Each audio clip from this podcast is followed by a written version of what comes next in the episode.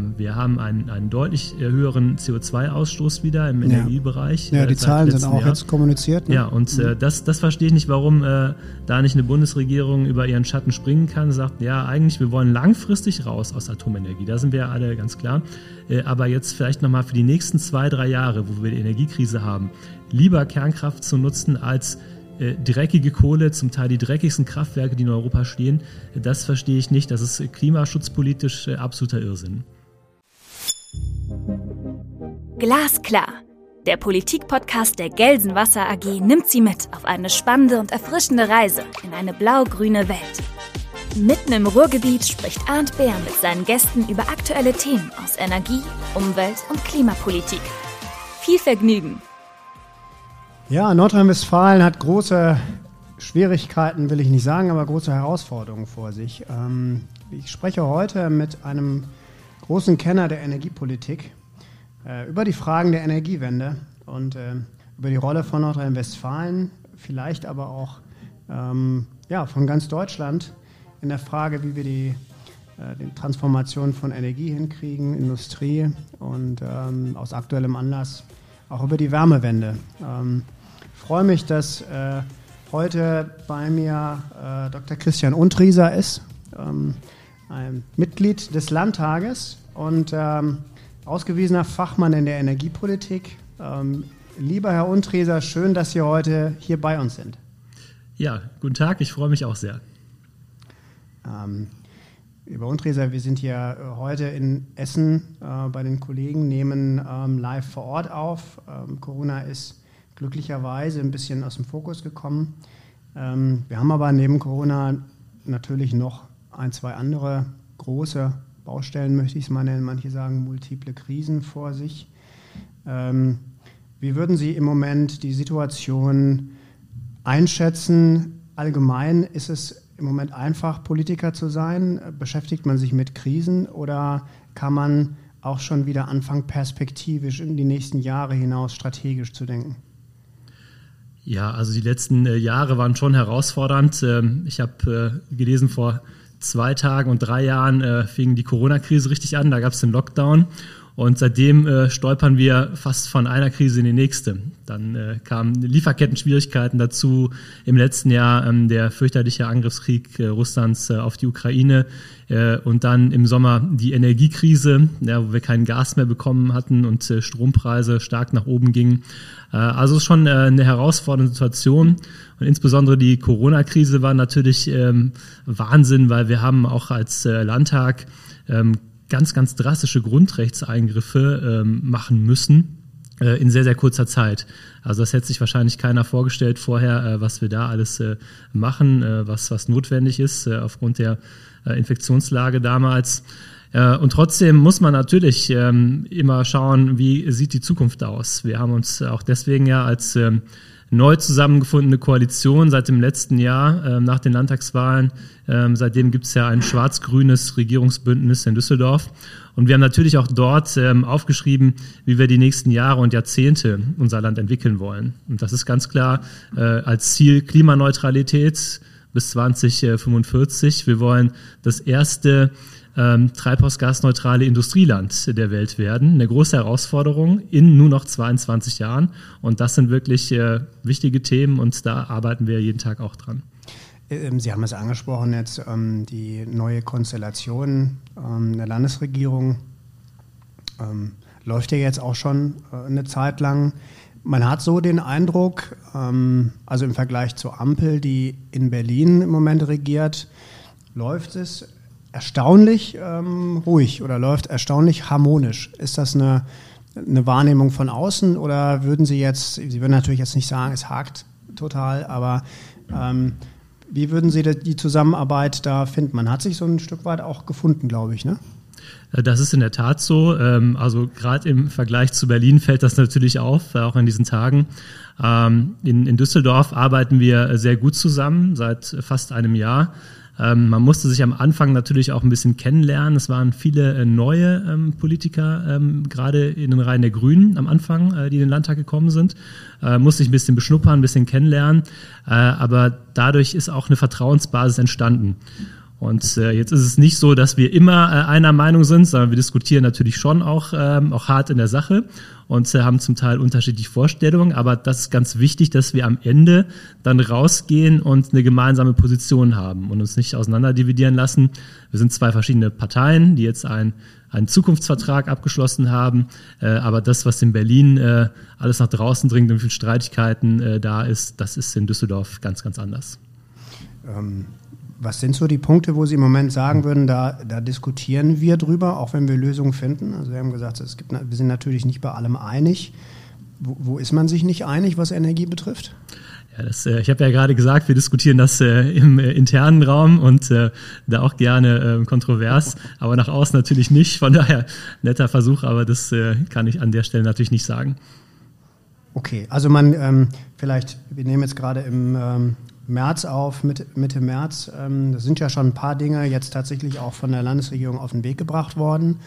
Was sind so die, die wichtigsten Meilensteine, vielleicht energiepolitisch, die Sie jetzt so die letzten Wochen ähm, gemeinsam entschieden haben?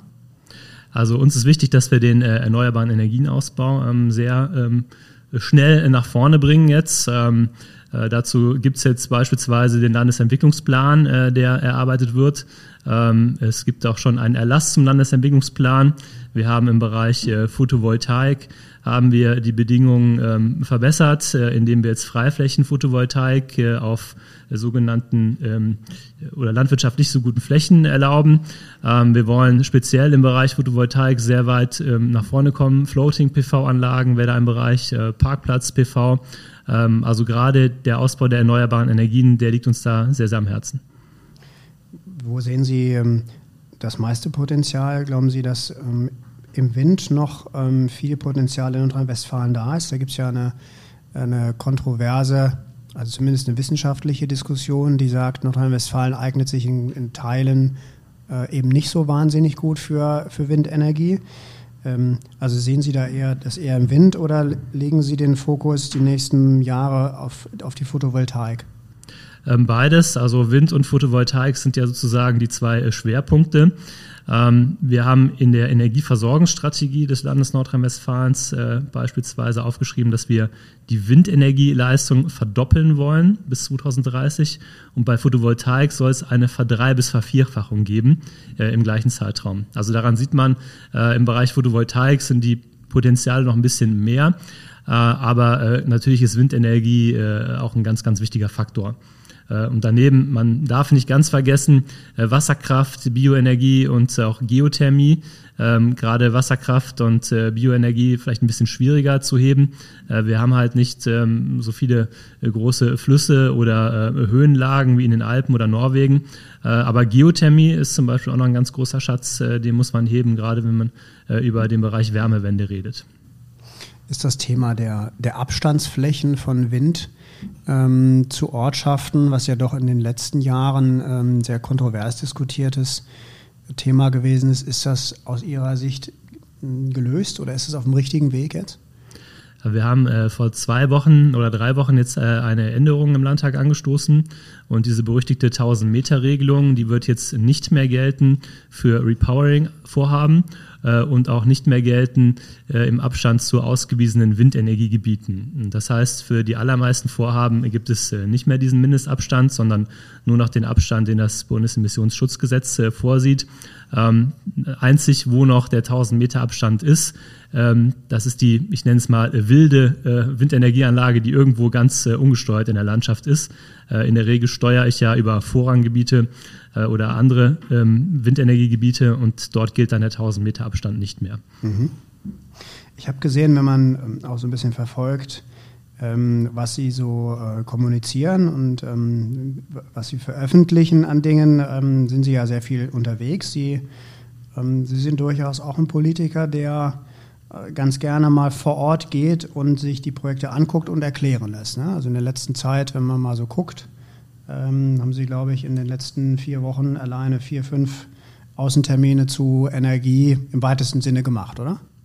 Äh, ja, und das ist auch äh, wichtig. Also ähm, ich sage immer, heute Morgen war ich zum Beispiel in der Schule. Ja, das ist jetzt kein äh, Termin, wo ich mich über, über, über Wirtschaft oder, oder Energie ähm, ähm, schlau gemacht habe, sondern da habe ich auch ähm, ja, gesprochen über, über Energiewende und über Demokratie.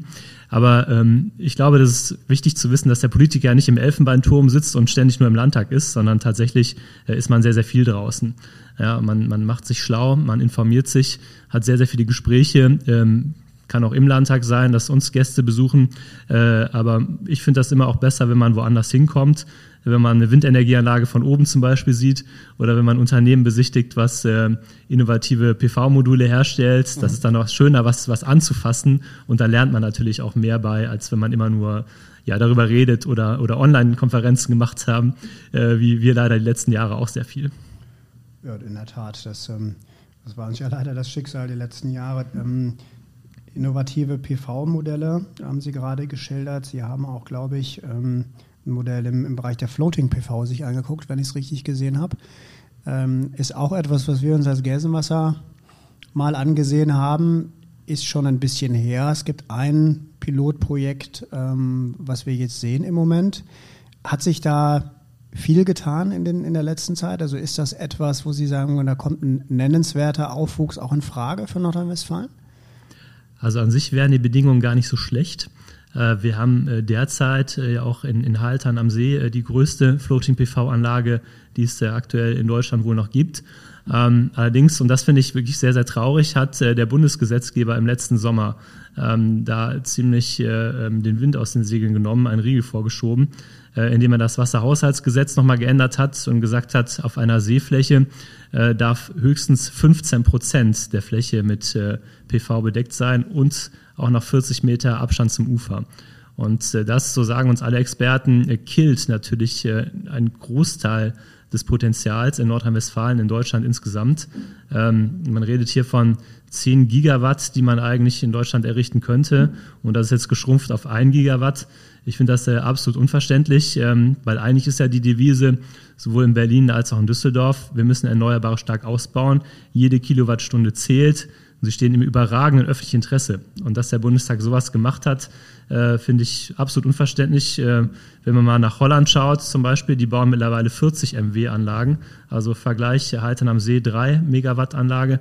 Äh, die sind wesentlich pragmatischer unterwegs, auch die Österreicher. Und wir berauben uns hier einer Chance. Und ich kann nur dringend den Bundestag aufrufen, dass er da nochmal drüber nachdenkt und äh, eine Änderung auch äh, jetzt in unmittelbarer Zukunft herbeiführt. Mhm. Sie das äh, gerade ansprechen, die, die bundespolitische Linie, äh, was Energieversorgung betrifft, ähm, wenn man so den Strombereich sich anguckt. Ähm, Sie sind ja, ich habe es schon mal angedeutet, glaube ich, doch einer der, äh, der jetzt schon sehr erfahrenen energiepolitischen ähm, Energiepolitiker. Sie beschäftigen sich jetzt auch schon länger, auch schon in vorherigen äh, Positionen äh, damit. Ähm, treibt Sie das Thema Versorgungssicherheit, also insbesondere im Strom, eigentlich im Moment um, wenn man so auf die letzten Monate guckt? Ähm, auf jeden Fall. Also Versorgungssicherheit ist äh, ein ganz, ganz wichtiges Thema und vor allem im letzten Winter äh, war das natürlich auch noch ein bisschen kritischer, ähm, als wir gesehen haben, ähm, dass äh, Gaskraftwerke ähm, nicht mehr laufen sollen, weil wir wollten kein Gas mehr verstromen. Das haben wir ja dringend gebraucht, auch im Wärmebereich. Wenn wir gleichzeitig sehen, dass wir aus der Kernkraft aussteigen, dass wir aus der Kohle ähm, aussteigen wollen ähm, und gleichzeitig die erneuerbaren Energien nicht so schnell ausgebaut bekommen, wie es eigentlich sein müsste, dann äh, muss man sich da schon äh, Gedanken machen. Das ist eine, eine, kritische Situation ja, in den nächsten Jahren.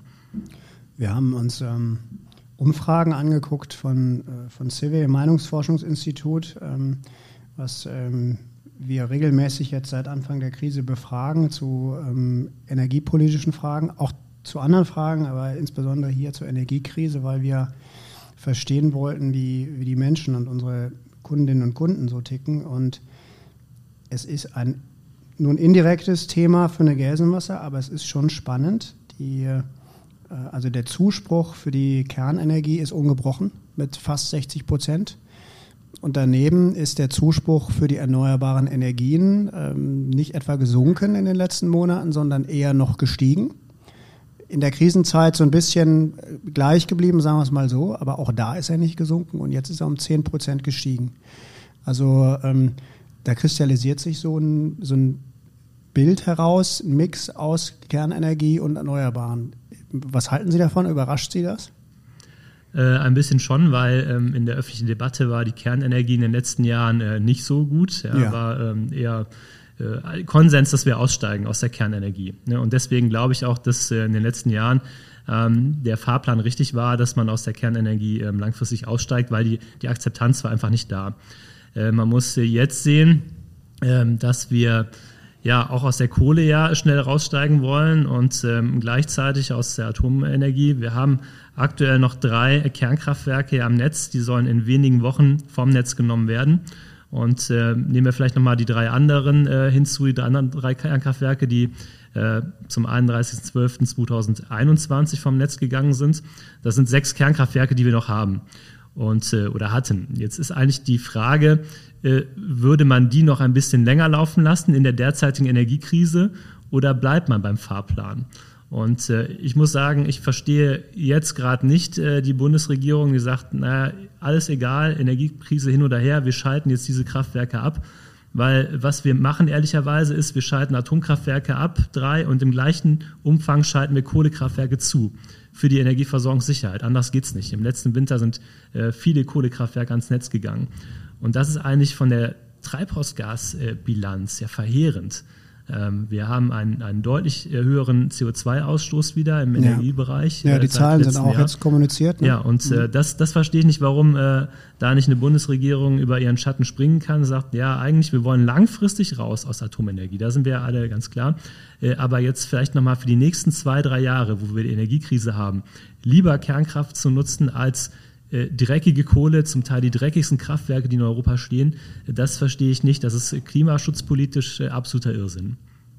Also wie ich interpretiere das so, wenn ich die Umfragen sehe, die wirklich seit Monaten so sind und die man einfach auch in Sachen Akzeptanz zur Kenntnis nehmen muss, egal was man davon hält, ähm, dass die, die Menschen schon verstanden haben, dass wir da gerade durch eine schwierige Phase durchgehen, was Energie betrifft und dass man da jetzt technologieoffen und ähm, relativ pragmatisch äh, durchgehen muss durch diese Übergangsphase. Ähm, zur Technologieoffenheit ähm, kommt bei mir immer das Stichwort Gebäudeenergiegesetz, also ähm, Wärmewende. Wie schätzen Sie das ein, was da aus der Bundesregierung gerade vorgelegt worden ist? Also Sie spielen wahrscheinlich ein auf die äh, gerade geführte Debatte ähm, Verbot äh, von, von Öl- und Gasheizung zum 01.01.2024. Ähm, ich verfolge das jetzt äh, auch aus den Medien, äh, was da die Bundesregierung äh, plant, beziehungsweise ein Streit ist. Das ist ja gerade ein großes Hin und Her, ein großes Draufhauen des einen Koalitionspartners auf den anderen. Ähm, Im Gegensatz zur Landesregierung äh, hat man da jetzt mittlerweile Eindruck, also man, man sieht sich jetzt wieder, wo man sich vorher geduzt hat. Ähm, das, das kann so sein, ja. Ähm, Inhaltlich, ähm, ja, ich glaube, wenn man den ersten ersten 24 ähm, Gas- und Ölheizung verbietet, äh, das kommt natürlich schon, schon sehr schnell. Ja, und äh, da ist auch meine Sorge, wenn man das so machen würde, mal schauen, wie das Gesetz demnächst aussieht, dass wir natürlich äh, viele Menschen überfordern. Äh, eine ganze Reihe von Menschen werden sich dann schnell in diesem Jahr nochmal äh, eine alte, eine neue Öl- oder Gasheizung zulegen. Das wäre auch nicht besonders äh, klug dann im, im Sinne des Klimas. Ist übrigens schon passiert, wenn man die Zahlen anguckt. Ähm, irgendwie die Ölheizung hat die, den größten Zuwachs, den es in den letzten zehn Jahren hatte. Irgendwie 60.000 Ölheizungen. Mhm. Ja, das überrascht nicht. Ne? Das ist, wenn diese Unsicherheit da ist und äh, dann greifen die Menschen nochmal zu dem, äh, zu dem ja, Werkzeug zurück. Ähm, und insofern glaube ich nicht, dass es so eine gute Idee ist, gerade mit der Brechstange da reinzugehen. Also wir müssen natürlich auch schauen, dass der Gebäudesektor treibhausgasneutral wird, keine Frage. Ähm, aber ganz einseitig nur auf eine Technologie zu setzen, glaube ich nicht, dass das der richtige Weg ist.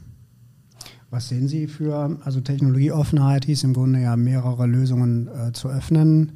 Wird es eine, also wirbt die CDU für eine äh, andere Lösung auf Bundesebene äh, nach Ihrer Wahrnehmung oder ist das, schaut man sich das im Moment eher an und ähm, guckt, wie die Bundesregierung sich jetzt so zerlegt ein Stück weit in dem Punkt? Ja, wir müssen als Opposition auf Bundesebene natürlich immer auch äh, Lösungen vorschlagen. Das gehört ja zu einer Opposition dazu, klar. Ähm, und äh, insofern ist bei uns immer der Faktor Technologieoffenheit immer sehr hoch angesetzt. Also langfristig natürlich treibhausgasneutral. Mhm. Äh, aber ähm, ich als Politiker, ich vermag jetzt äh, noch nicht zu wissen, ob wir vielleicht in zehn Jahren eine viel, viel bessere Technik haben. Ich glaube, wenn man zu sehr immer was verbietet oder einseitig den Pfad vorgibt, dann vergibt man sich viele Chancen, ähm, weil ja möglicherweise auch andere Technologien schon entwickelt sind, noch nicht marktreif sind oder noch ein bisschen entwickelt werden müssen. Ähm, aber eigentlich ist immer die beste Möglichkeit zu steuern, äh, über den CO2-Preis beispielsweise, was ja schon gemacht wird, äh, und weniger über das Ordnungsrecht, ähm, denn da verbaue ich mir eventuell technologische Lösungen, die doch noch möglich sind. Lieber Herr Hundreser, vielen Dank. Ähm, das, das teile ich absolut. Ich bin sehr gespannt, wie sich das entwickelt, gerade auf Bundesebene. Sie haben natürlich nur jetzt einen direkten Einfluss in Ihren Fokus auf der Landesebene, das ist klar. Was würden Sie sagen, wenn Sie in, eine Abschlussfrage beantworten würden, in den nächsten zwölf Monaten, was würden Sie gerne für eine Frage glasklar beantwortet haben, privat oder politisch? Ähm, ach, ich würde mir wünschen, äh, also bezüglich meiner Arbeit jetzt im Landtag, dass wir bei erneuerbaren Energien stark vorankommen, dass wir im Bereich Wasserstoffinfrastruktur äh, schneller vorankommen, ähm, dass wir grundsätzlich in Deutschland schneller werden. Äh, denn ich habe es angesprochen, 22 Jahre sind das bis 2045. Und äh, ich glaube, wenn wir wirklich unser Industrieland umbauen wollen, dann äh, müssen wir mehr diese Deutschlandgeschwindigkeit jetzt haben, die wir bei den LNG-Terminals hatten, in vielen Bereichen, im Bereich der Energieversorgung, im Bereich Umbau der Industrie. Sonst werden wir das nicht schaffen. Ja, es muss, wenn das nicht ein, ein Bundespräsident schon mal gesagt hätte, würde ich sagen, es muss ein Ruck durch Deutschland gehen. Also überall beschleunigen, schneller werden, effizienter werden. Äh, dann kann das auch klappen mit äh, unseren Zielen. Wenn nicht, dann wird das ganz, ganz schwierig. Genau, jetzt können die Hörerinnen und Hörer kurz nachdenken und zur Not googeln, welcher Bundespräsident das seinerzeit gewesen ist. Ähm, das ist dann die Deutschlandgeschwindigkeit. Vielleicht ähm, erfinden wir auch sowas wie die Nordrhein-Westfalen-Geschwindigkeit dann als eigene Marke. Ähm, ich danke Ihnen ähm, nochmal für das Gespräch und wünsche Ihnen weiterhin großen Erfolg bei Ihren landespolitischen Aufgaben. Ganz herzlichen Dank. Das war Glasklar, der Politikpodcast der Gelsenwasser AG. Rund um Wasser, Energie, Klima und Digitalisierung. Wir hoffen, es hat Ihnen gefallen. Danke fürs Zuhören und bis zur nächsten Folge von Glasklar.